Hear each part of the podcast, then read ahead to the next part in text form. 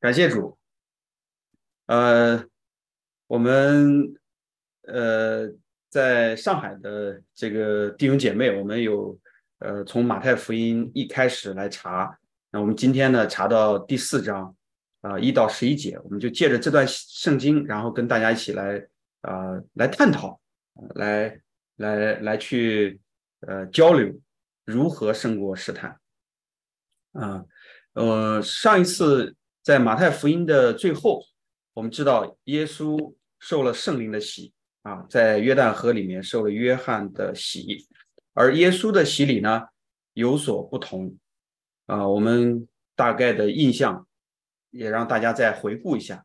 其实啊，耶稣受是圣灵的洗，当然我们也知道啊，耶稣他作为神的神性人生，在这个地上。也同样有属天、属灵方面的啊这个喜，所以感谢主。我们借着啊这段圣经，我们知道，若不悔改，我们无法进入神的国；若不受圣灵和火的施洗，我们更不能与神有紧密的联系。好，在我们开始之前，一起来做一个祷告。主耶稣。我们在天上的父，是的，我们凡要重生的人，没有一个人不经历试探。然而，没有信的这个真理，没有人会经历属灵的试探，因为我们缺乏与恶灵征战的武器，特别是信之真理，并且在试探中为我们征战的不是我们自己，乃是主亲自与我们同在，为我们征战。在这试探当中，的确很多时候是痛苦的，甚至是绝望的。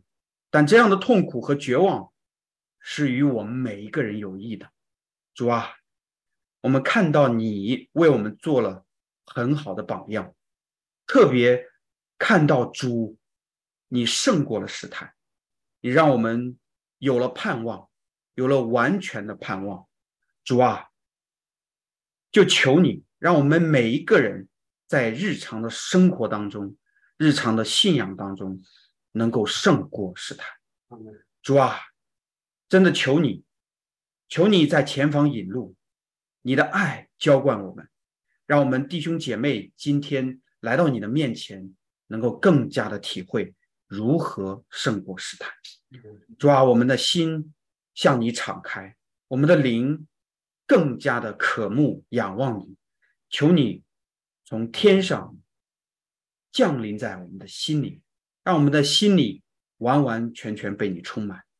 感谢你与我们同个在，祷告奉耶稣基督得胜名求。阿门。嗯，好，今天我们分享的呃圣经是这两段经文，我们大家可以一起来读，我觉得也是深渊于深渊响应。好，我们一起来读这段圣经，马太福音四章一到十一节。预备，请。当时，耶稣被圣灵引到旷野，受魔鬼的试探。他进食四十昼夜，后来就饿了。那试探者进前来对他说：“你若是上帝的儿子，叫这些石头变成食物吧。”耶稣却回答说：“经上记着，人活着不是单靠食物。”乃是靠上帝口里所出的一切话，魔鬼就带他进了圣城，叫他站在圣殿顶上，对他说：“你若是上帝的儿子，就跳下去，因为经上记着，主要为你命令他的使者用手托住你，免得你的脚碰在石头上。”耶稣对他说：“经上又记着。”不可试探主你的上帝，魔鬼又带他上一座很高的山，将世上的万国和万国的荣华都指给他看，对他说：“你若服服待我，我就把这一切赐给你。”耶稣说：“撒旦退去，因为经上记着，要拜主你的上帝，唯独侍奉他。”于是魔鬼离开了耶稣。立刻有天使来伺候。感谢主，我们这一段圣经啊，并没有用和合本。我们看到里面，我们啊一直在强调的啊，上帝也让我们看到啊，我们的耶稣是如何的回应，更加的贴切。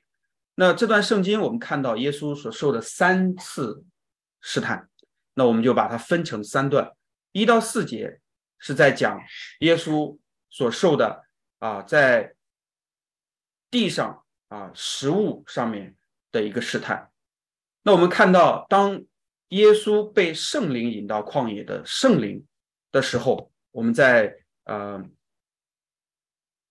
仔细的思想，其实圣灵就是来自主的神性真理，也是神亲自的带领。在旷野，我们看到。当我们提到圣经里面提到旷野的时候，就是试探的这个状态。所以，呃，耶稣被圣灵引到旷野，到旷野干嘛呢？受魔鬼的试探。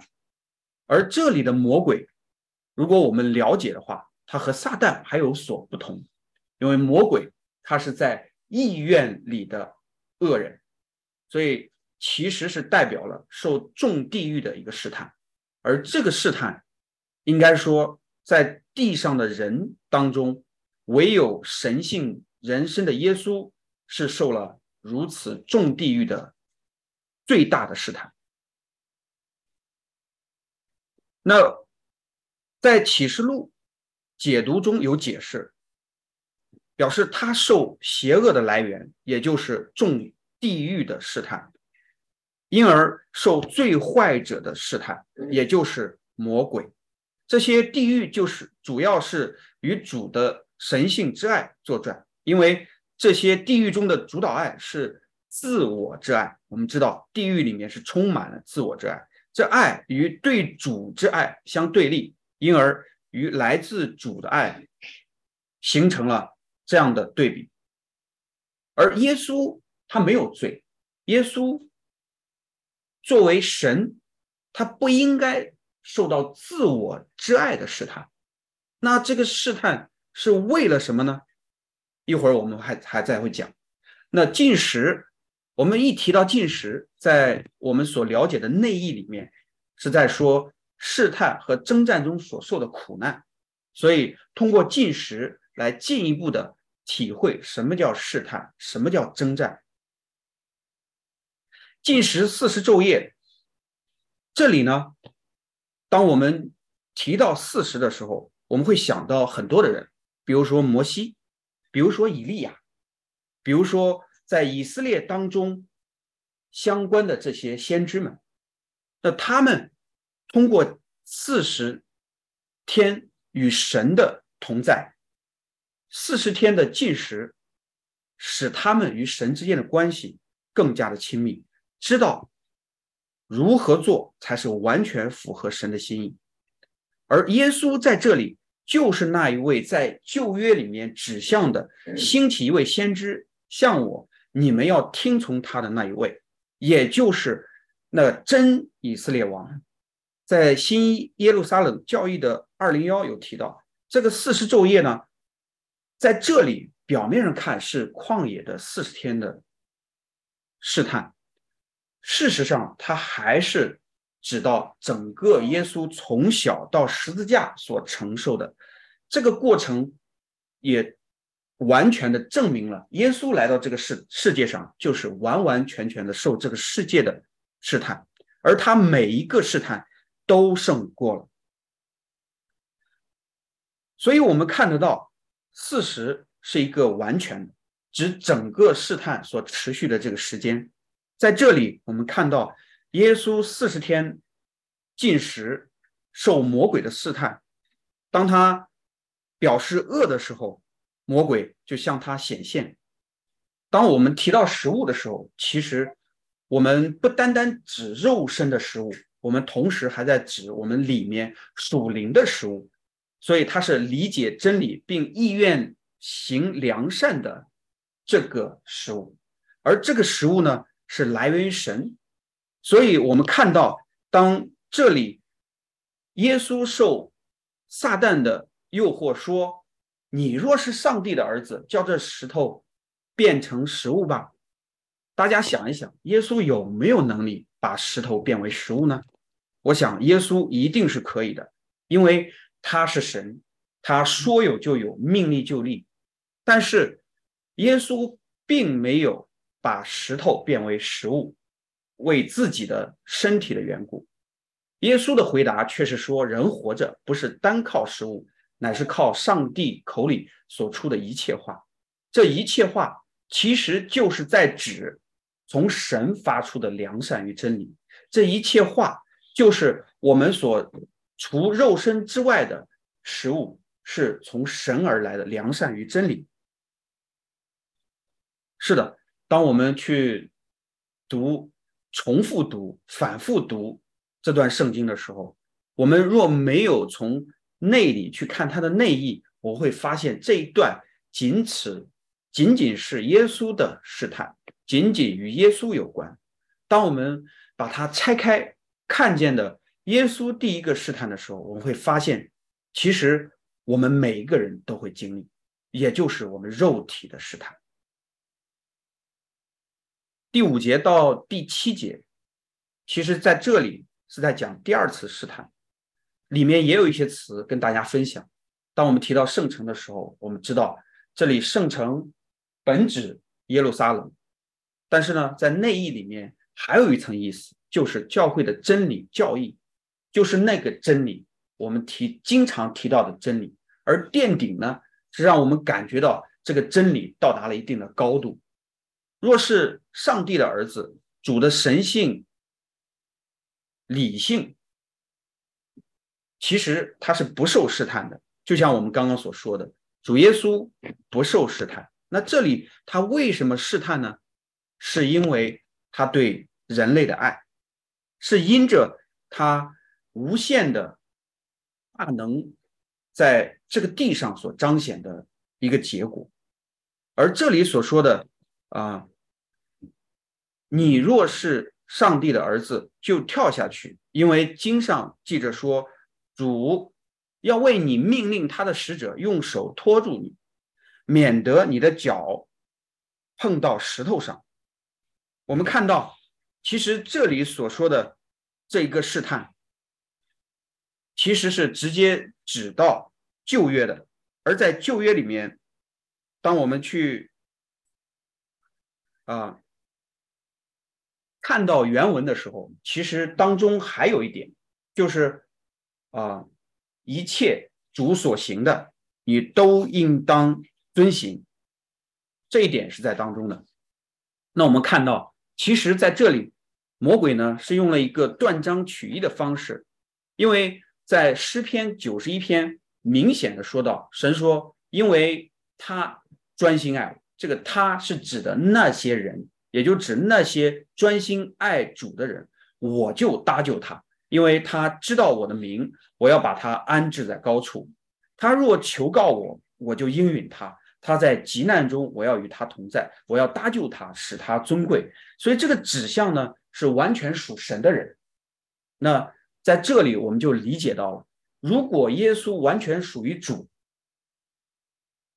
如果我们知道耶稣就是神，那在这里他就不再受魔鬼的诱惑，不再受魔鬼的试探，也不需要说你若是，其实耶稣就是神的儿子，那也就看出耶稣所回答的。正是用神的圣言直接来去抵挡魔鬼，所以当我们呃知道面对诱惑的时候，当我们呃看见我们很多时候不是出于神的意思的时候，我们很容易就被试探。而当我们完全属于主的时候，我们是顺从主的带领，而撒旦自然而然就会退去。第三个，啊，从第八节到第十节，也有一些词需要跟大家一起来来去学习。那试探呢，我们经常会提到试探，呃，最近在学试探啊，昨天我们也有针对试探有很深入的讨论。那试探对于我们每一个人来说都是要面对的。那对于那些正在重生的人，其实是经常会涉及到属灵的试探的。而这个属灵的试探是一个非常好的机会，让我们怎么样去知道什么才是属神的，什么才是属撒旦的。魔鬼这个时候带着耶稣上了一座极高的山。当我们提到高山的时候，在圣经里面就是自我之爱，就是你看看我已经到了这个高度，所以这个高山呢，就是和自我之爱相联系。魔鬼以自我之爱来试探主，因为这自我之爱是表达了这个人。他如何的爱世界？那我们看到万国，魔鬼说将世上的万国和万国的荣华都指给他看。那这里的万国其实就是权柄、荣耀，也就是说，我们在这个地上可能终极一生，很多人都在追寻。那荣华呢，更是我们现在很多人所没有办法逃离的，就是我们的肉身在这个地上，还有我们里面。的享受的这个自我之爱，服服敬拜，这里魔鬼开出了个条件：你若服服拜我，我就把一切赐给你。这里的服服拜的是谁呢？魔鬼，也就是降服在邪恶和虚假当中，即就是投降的意思。所以我们看到魔鬼其实。在讲的这件事情，我们如今很多次都是现在失败。那我们如何能够效法耶稣胜过这些试探呢？让我们一起来学习。事实上，这所描述的三个试探，表示并涉及主在世的一所遭受的一切的试探，而这个试探也贯穿了耶稣的一生，因为主通过被允许加到他身上的。地狱来来的这些试探，以及那时候的试探，而将很多的地狱的一切事物都纳入到他所掌管的这个里面，所以最终因着他的得胜，让我们看见一切都在神的掌管当中。那试探呢有哪三种类型呢？第一个就是满足表面的良善，而不是始终仰望主的指引。第二种呢是认为。只要我去教堂，宣称信主，无论我过什么样的生活，都会以某种方式让我们进入到天堂。这种的试探，也就是让我们看见，我们在这个地上就满足了，让我们知道，我们就如同耶稣所面对的这个试探一样，我们在地上就能够啊得到天堂的确据。那第三个呢，让我们看见。他要服服拜撒撒旦拜魔鬼，这个试探呢，就是完全背离主，凭自己的自我之爱，凭借自己来去获取这世上的一切。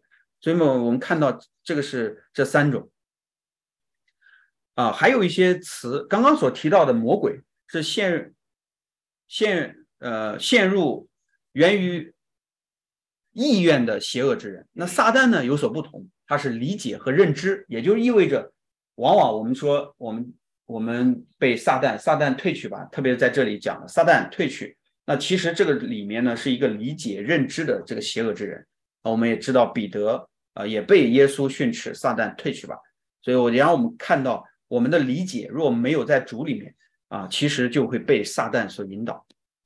那退去呢，让我们知道啊，只有。真理和良善，只有主才能够引导，让我们啊能够使撒旦退去。那对于大家来讲，经常会啊听到天使两个字，而天使呢，其实在这个地上给我们的感觉就是能够从天堂的流注流入到我们的身上，所带来的这个愉悦和快乐，使我们这些人体会到天堂天使和我们同在的这种感觉。那这个事后呢？嗯，也让我们知道这个满足完全来自于神，所以他这个良善跟真理灌入到耶稣的里面，就让我们看见是神的满足来去侍候他，让他知道神对他的啊完全的满足。好的，这些概念我估计大家呃可能有一些也是第一次听，呃我呢也是好多也是非常生疏，但是呢我觉得有必要我们讲一讲。那呃，以后大家有时间还可以反复的读。所以从整个这一段来去看，我们知道，当我们提到这里的耶稣的时候，我们不得不想到另外一个，就是首先的亚当，他其实在伊甸园里啊，是一个，也是一个受试探的人。那耶稣在这里是幕后的亚当，其实也是那个面对试探的人。从这个概念里面，我们能够对比出来，亚当是没有胜过这个试探，而我们的主是完全的胜过这次试探。所以在希伯来书四章十五节有提到，他也曾凡事受过试探，与我们一样，只是他没有犯罪。我们会发现，这是他与亚当最大的区别。第二段哥林多前书十章十三节有提到，你们所遇见的试探。无非是人所能受的，神是信实的，必不叫你们受试探过于所承能受的。在受试探的时候，总要给你们开一个出路，叫你们能够忍受得住。所以，当试探临到我们的时候，我们要知道，其实是神与我们同在，让我们不断的脱去旧人，穿上我们主给我们的真理和良善，让我们成为一个属主的人。所以，对于我们来说，我们面对试探的时候，我们一定要知道，主给我们的应许是我们能够忍受得住，因为他给我们的试探，给我们是可承受的试探。当我们去看主耶稣，其实在这个试探里面，他不是不能把石头变为食物。因为他有能力行五饼二鱼的神迹，但是他知道这饥饿是神让他经受的，为要表明单单靠主就可以胜过，所以我们看到耶稣没有，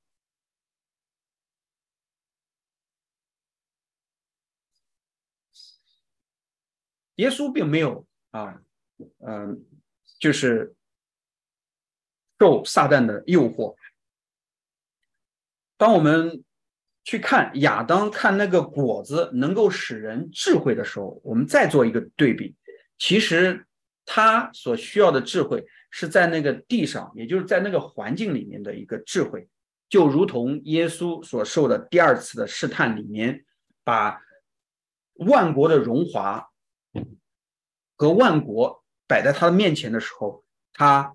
并没有被试探，而亚当却是因着要得智慧，吃了那智慧果上的呃智慧树上的果子，所以这个对比让我们看到耶稣是为我们每一个人做了榜样。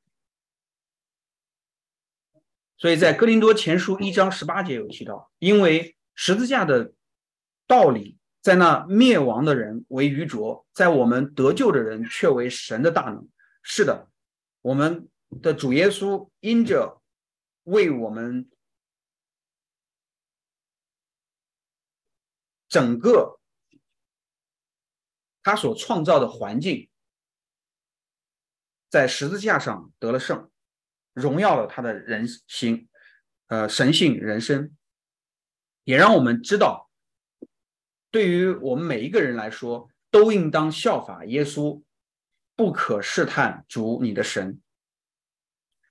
所以，相信神是神先说话，我们照着去做。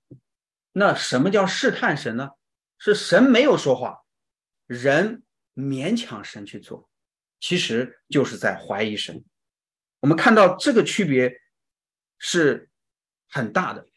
当我们看似充满信心的祷告的时候，我们是否会思想这祷告是完完全全为了神？其实这和试探主我的神只有一步之差。对于我们来说，这也是魔鬼狡猾的一个非常重要的一点。所以在这里，呃，也是提醒我自己：当我满怀信心的去祷告、去求我在地上的事情的时候，我是否知道这背后有可能是魔鬼的试探？那为什么耶稣要受试探呢？我们再把这个帕子揭开一点。耶稣被魔鬼试探，因为他是完全的人。如果一个人没有受过试探，就不会知道受试探的痛苦。好比如果一个人没有疼痛，就不会知道病人的困难。在希伯来书四章十五节有提到，因为我们的大祭司并非不能体恤我们的软弱。他也曾凡事受过试探，与我们一样，只是他没有犯罪。我们发现耶稣是没有犯罪的，因为耶稣受过试探，并胜过试探，所以可以体会我们。他也有能力。只有那些努力抵抗诱惑的人才知道我们的神有多么强大。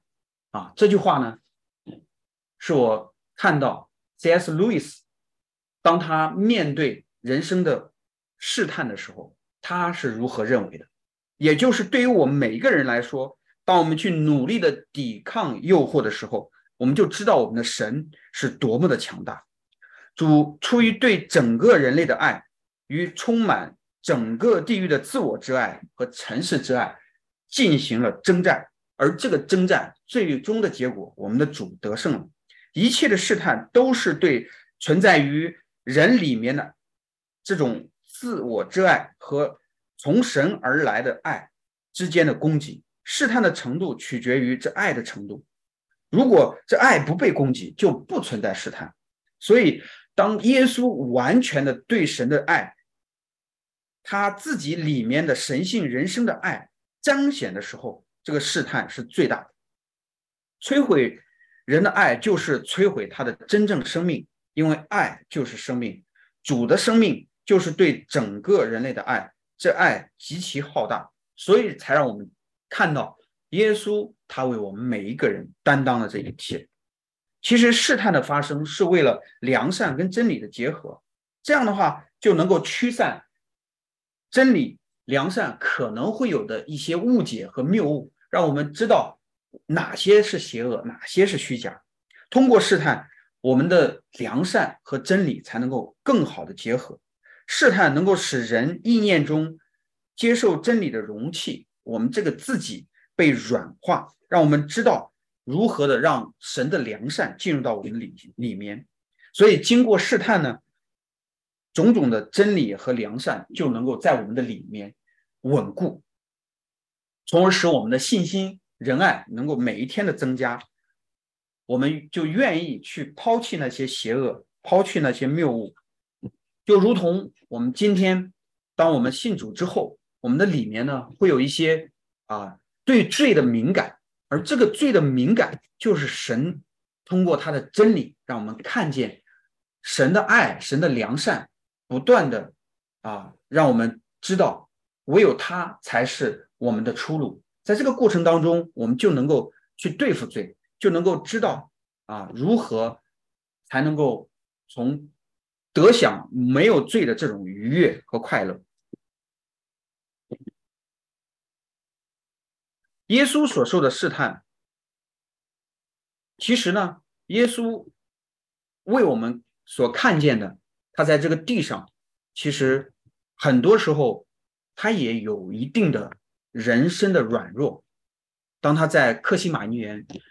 他的血，他的汗犹如血滴流下来的时候，让我们知道，在死亡的面前，在地上无法去面对的困难和环境的时候，我们需要去从神而来得到那个力量。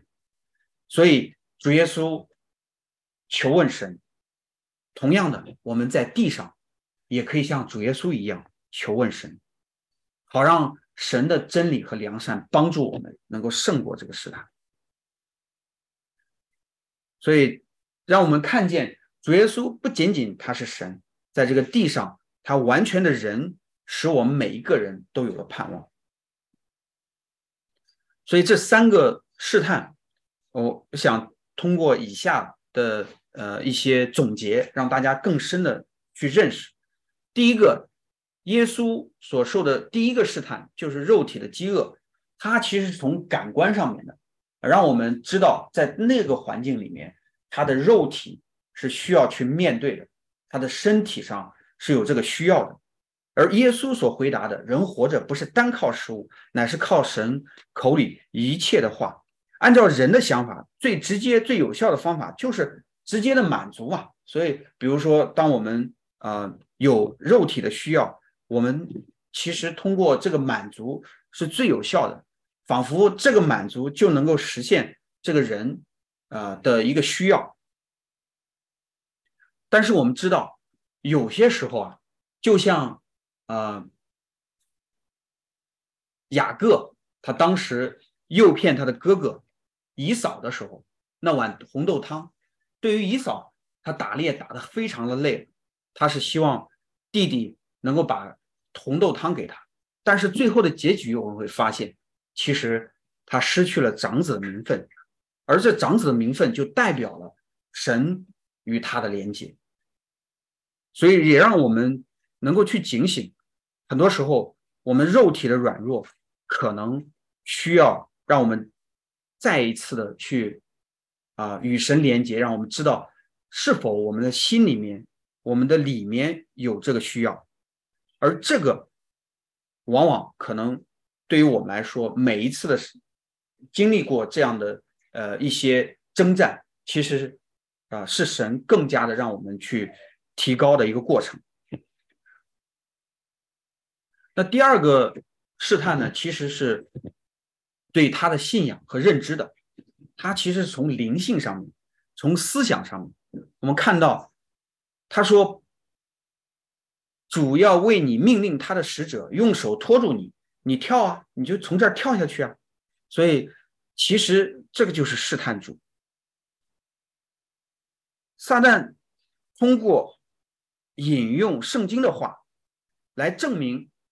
他是有这个权柄和能力的，而主耶稣的话让我们知道，做一件不符合神心意的事，反倒归荣耀在自己身上，是怎样的结局？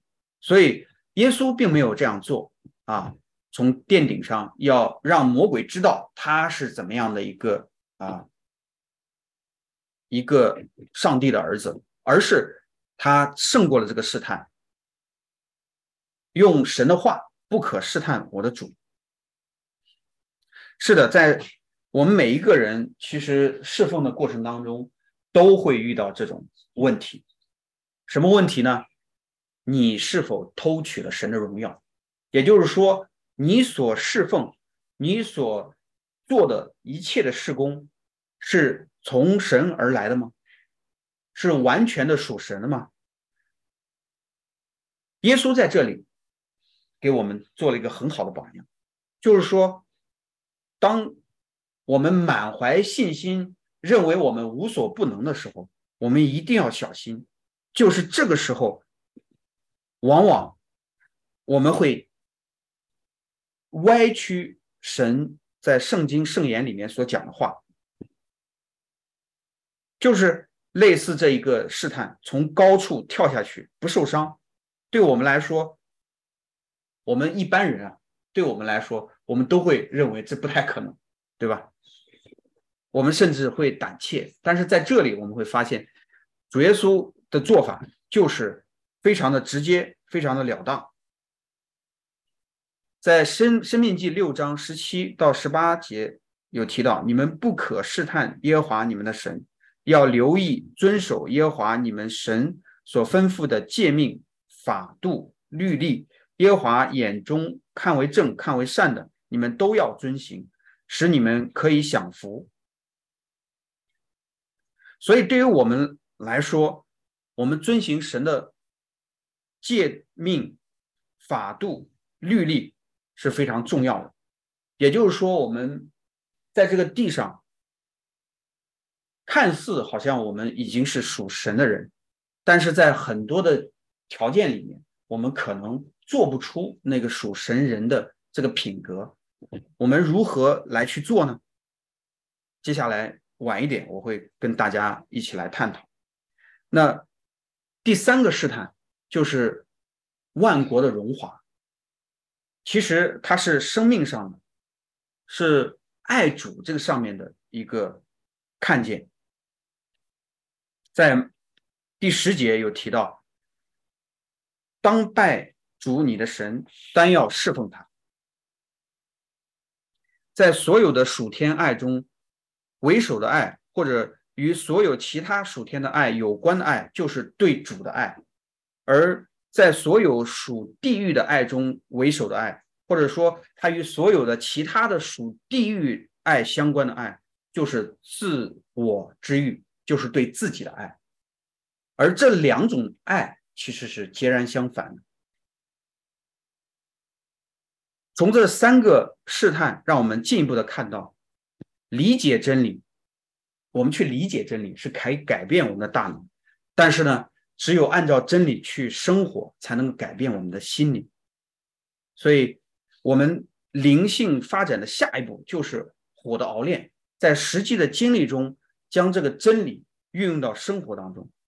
如果我们相信得救是因着信，而不是因着与信相符的生活。我们很有可能会受到诱惑，不遵从神的诫命去生活。我们可能相信，既然我们已经得救了，而且有可能就不再永远不会失去这个救恩，我们所做的行为就无关紧要了。我们这一批人非常感恩，我们不单单只是学习啊，我们因着信，我们就成为神的儿女，我们更能够体会。当我们的行为与我们所蒙的恩相称的时候，我们才能够真真正正进入到神的与同在当中。撒旦呢，是用肉体的诱惑、我欲挑战信仰和属世的这个荣华富贵、名利啊、地位啊、权力来去诱惑耶稣、引诱耶稣。其实，我们今天我们经常基督徒会说的，我们在这个世上都是。眼目的情欲、肉体的私欲和今生的骄傲啊、虚荣，都陷在这个里面。而耶稣的胜利，耶稣胜过这些试探，给我们很好的一个榜样。对于我们今天来说，我们可能会有软弱，但是呢，神给我们的应许，我们一定能够主动的去对抗。所以大家其实不用怕。其实往往我很多时候我也会怕。就比如说我碰到的一些诱惑，啊，比如说呃，像这种，嗯，就是呃，工作当中，对吧？那为老板为尊，对吧？客户当中为订单为主，对吧？像这种，其实试探，很多时候会让我退却，退却。那就明摆着，如果你不这样做，你就可能会失去这份工作，明摆着可能你就会失去这个客户。但是，当我们去看耶稣胜过这些试探，我们就有底气了。啊，昨天我们一起查经的时候也在讲，就是我们在这个地上，像我们的年龄可能在三十岁、四十岁，对吧？啊，像我们哥哥们就是五十岁，对吧？那他呢就会说：“哎呀，你不用不要担心，一切神都会赐给你们。”那这个时候呢，我们。还不能够放开，所以我觉得，嗯，需要需要大家一起来去面对。当我们碰到试探的时候，我们尝试着靠着主，尝试着来抵御这些试探，来看看结果是怎么样。可能我们会一次失败，可能我们是两次失败，但是呢，神给我们的应许是我们一定能够胜过。所以非常感谢主。对于我们每一个人来说，我们若要胜过试探，胜过物欲的蒙蔽和欺骗，就要向神建立这绝对单纯的心智，就是相信我们的主一定帮助我们。单单依靠神，尊主为大，人都会软弱，而且呢是很有限的。每一个人都陷在他的环境里面，并不能够去体恤啊这之外的。单单靠自己，其实从某种程度来讲是没有办法胜过这个试探。往往呢，我们会陷入到这个试探，甚至会被更深的罪所捆绑。那只有信靠神，顺服神，遵行神的旨意，我们才有这个希望，才有这个盼望。所以，我们一定要知道，我们的神，独一的真神耶稣基督，他是唯一的主。第二个，我想跟大家一起来探讨的就是，你是不是可以拒绝很多的诱惑啊？我们的诱惑很多，对吧？这个，比如说老板不管，那我出趟差，家里面的发票多塞进去一张，对吧？比如说，呃，公司里面的东西也没人管，是不是我可以拿回家点？或者说，我们啊，这个很多很多的，我们生活 中，我就我觉得很多，可能就是我经历的，我会跟大家分享。你看，没有经历过，其实我知道的，但是呢，我觉得不太合适，所以我我还是不要讲。对，那我觉得，其实我们要拒绝诱惑，而这个诱惑呢，就是什么呢？自我之爱。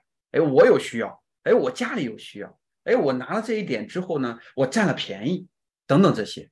第二个，我觉得要打击 懒惰。我觉得懒惰这件事情，嗯，就是我们经常和软弱挂钩啊。当我们提到软弱的时候，我们会说：“哎呀，求主怜悯，我很软弱啊，求主来帮助我啊。”其实打击软弱呢，打击这个懒惰呢，并不难啊。那我举个例子，比如说，你是不是可以多服侍服侍主，对吧？我有一个很清楚的看见，就是我这几天因为准备信息的原因，就可能睡觉睡得少一点，对吧？就能够感触到肯定啊，这个不敢懒惰，对吧？那我们每一个人是不是尝试着，我们每个星期服侍一下主，对吧？其实呃，大家了解我们现在目前教会的这个情况，我们就知道，我们还是有很多的文章，很多的呃。应该叫翻译的工作，应该叫呃学习的任务，甚至来说，我们还是有很多的作业，我们是可以去做的。我不知道呃，在线的弟兄姐妹，还有线下的弟兄姐妹，这个作业做的怎么样？就对于我来说，我就是那个经常懒惰的人，所以呢，第一次作业写了，第二次作业就偷偷的没有写。所以我觉得，对于我自己来讲，如何能胜过试探呢？不要让他试探临到我们，我们就直接的面对我们自己的软弱和懒惰。我就是懒，但是呢，我不要再懒啊。对，我觉得这个是很有意思的，我就跟大家一起探讨。啊，第三个呢比较有意思的就是节制啊。对于呃大家来说，我不知道呃有没有碰到，就往往呢我们会在自己喜欢的事情上没有节制。啊，往往我们会在自己吃的东西上也没有节制，甚至来说，我们的生活可以说是很被动的。我们被生活推着，我们被赚钱推着，我们被呃柴米油盐酱醋茶推着，我们并没有一个主动的过一个很有秩序的生活。其实从小啊，我就很羡慕那个天天早上都能够跑步的这种人。啊，然后呢，自己也一直一直想成为一个能够啊有强健体魄，并且有很节制的生活的一个人。但是呢，我会发现这件事确实很难。当我们去看耶稣的时候，我们就知道他在地上是非常非常啊有节制的，他不会因为众人对他怎么样。他就忘记了他的使命，他也不会啊，因着啊，可能呃别人的影响，就打乱了他的生活。所以，对于我们来说，过一个有节制的、有秩序的生活特别的重要，好不好？我们每一个人每一天啊，把我们睡眠的时间。能够空出来，目的是什么呢？是为了让我们更加的有精力，而更加的有精力，让我们白天能干什么呢？就是让我们的呃时间能够充沛的来来充分的来使用，我们多一些时间可以放在祷告中，我们也可以多一些时间来读神的话语，让我们知道更多啊神的奥秘。其实原来我们都是在传统教会，传统教会呢，呃，更多的时候主要还是圣经本身。那在圣经上面呢，我们也会背一些圣经，但是会发现，就是随着年龄的增长，其实在这方面啊，并没有以前的渴慕。而如今呢，我们很多人都开始读史维登堡的书籍，特别是有很多书籍呢还没有翻译出来啊，还陆陆续续有一些人在不断的校对的过程当中，往往呢我们读起来很吃力，这就需要我们更加的花时间。能够去去面对，去多读、多想啊，才能够更加的能够知道很多就是奥秘。所以对于我们来说啊，如果你没有一个有秩序的生活，你没有一个有节制的这个意念在你的里面，其实很多时候你是抽不出来时间来去看的。你像我们很多人呃弟兄姐妹都在工作，对吧？从早到晚。基本上是没有时间，那你在什么时间里面才能够分别为圣归给神呢？所以对于我们来说，我觉得啊，我们要真实的去面对。往往呢，我们会怀疑这个，怀疑那个啊，怀疑是不是有人他的想法掺杂在很多的理论里面去。往往我们会呃怀疑。这只是圣经里面的一个故事而已，难道真的会跟我有关吗？等等，这些其实是阻碍了我们，甚至来说，让试探临到了我们。所以我们要做一个很单纯的人。刚刚前面提到，单纯的倚靠神，尊主为大。而这里呢，不怀疑也很重要。我们可以放下很多自己的想法，其实。呃，当然是很难的。就比如说我，对吧？那我是很多时候会会觉得，哎呀，这个呃，很多瑞公的书啊，它其实是对圣经的一个补充啊，甚至来说，呃，给我们揭秘。其实有一些理念呢，可能会我们弟兄姐妹会理解错误啊，他说出来的不一定就是原文，所以呢，我保留我的想法，对。那我觉得，嗯，往往呢会使自己增了很多麻烦，而这个麻烦呢，就使得你其实是受损的那个。所以我觉得，啊，对于弟兄姐妹来说，我们都有有一个爱心，我们能够啊彼此能够更加的嗯去理解理解为什么呃对方。用这样的想法理解为什么他在他的经历里面会这样去思考，所以对于我们来说，我们其实背后还是单单的独一的对神那个信心，对神的爱。当然，最后还是很重要的一点就是祷告。当我们没有办法去面对的时候，甚至一个人去面对的时候，我们靠谁呢？俗话说：“靠山山倒，靠水水淹。”所以，我们如今唯有靠主才能够得胜啊！不过没关系，这个呃，人生的道路还长。当我们靠不了人的时候，我们就靠神嘛。当没有办法在呃环境当中胜过环境的时候，我们就寻找弟兄姐妹的帮忙嘛。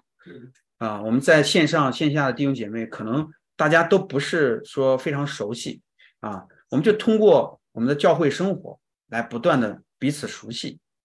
熟悉不代表啊，我就要让别人爱我；熟悉不代表啊，我就必须得啊呃得到爱。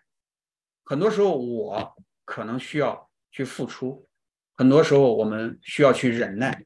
甚至在一个环境当中，我们需要去不断的、不断的去体会。体会神给我们每个人的功课。感谢主，我们的圣经，我们的圣言，并不是单单的只记载在圣经上，如今已经记载在我们每一个人的身上，就是我们的生活是神美好的见证，也成为我们胜过试探、与主同行的见证。感谢主，今天我们的信息就分享到这里，我们一起来做个祷告。亲爱的天父，感谢你。如今你让我们明白，我们有能力靠着耶稣基督，靠着你胜过一切的试探。主啊，你并没有应允我们天色常蓝，也没有应许我们在这个地上胜过一切的软弱、身体、疾病等等。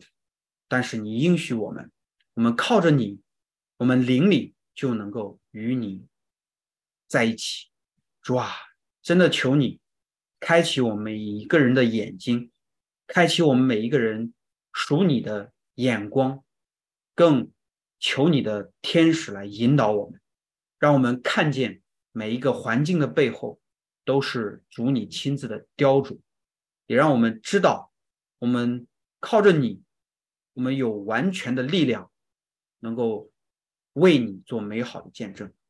主啊，就求你继续的带领我们，在我们各自的环境当中坐掌王权，让我们每一个人在地上不单单听到，也能够行道；不单单明白真理，更能够行出良善。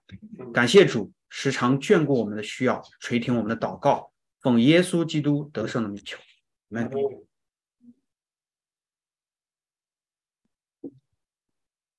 好，接下来把时间交给新宇。好，我们的主日还没有结束啊，请大家。